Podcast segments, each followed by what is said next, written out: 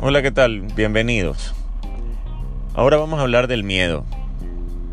Que el miedo va a depender de cómo lo utilices. Un ingrediente especial para, para muchos casos de éxito. Porque dudo que alguna persona exitosa en su momento no haya experimentado el miedo. Pero la diferencia entre el miedo que esas personas experimentan, y probablemente tú lo has tenido también, existe el miedo que paraliza el miedo que te dice, no, no, no, eso no lo hagas. Eso te va a hacer daño, aun cuando se alinea y es el objetivo y la meta que tú quieres. Si te vas a lanzar a cumplir un sueño, probablemente te experimentes miedo.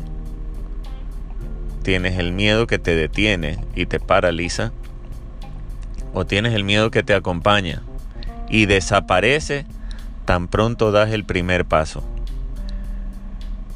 Fíjate cuántas personas con miedo lograron y, hacer el ridículo y soltar el control. Y muchas de esas veces dejaron de tener la razón. Probablemente esa vocecita interior que tienes que te dice que no se puede, que no es tu momento, que no tienes tiempo, que no tienes plata, que no tienes la, la carrera que quieres o no tienes, no tienes, no tienes, no tienes.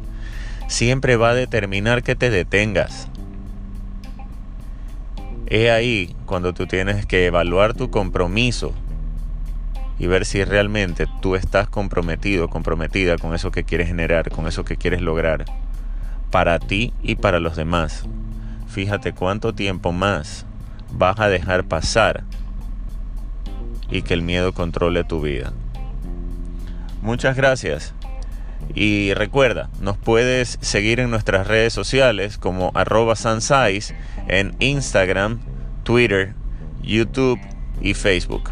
Hasta la próxima.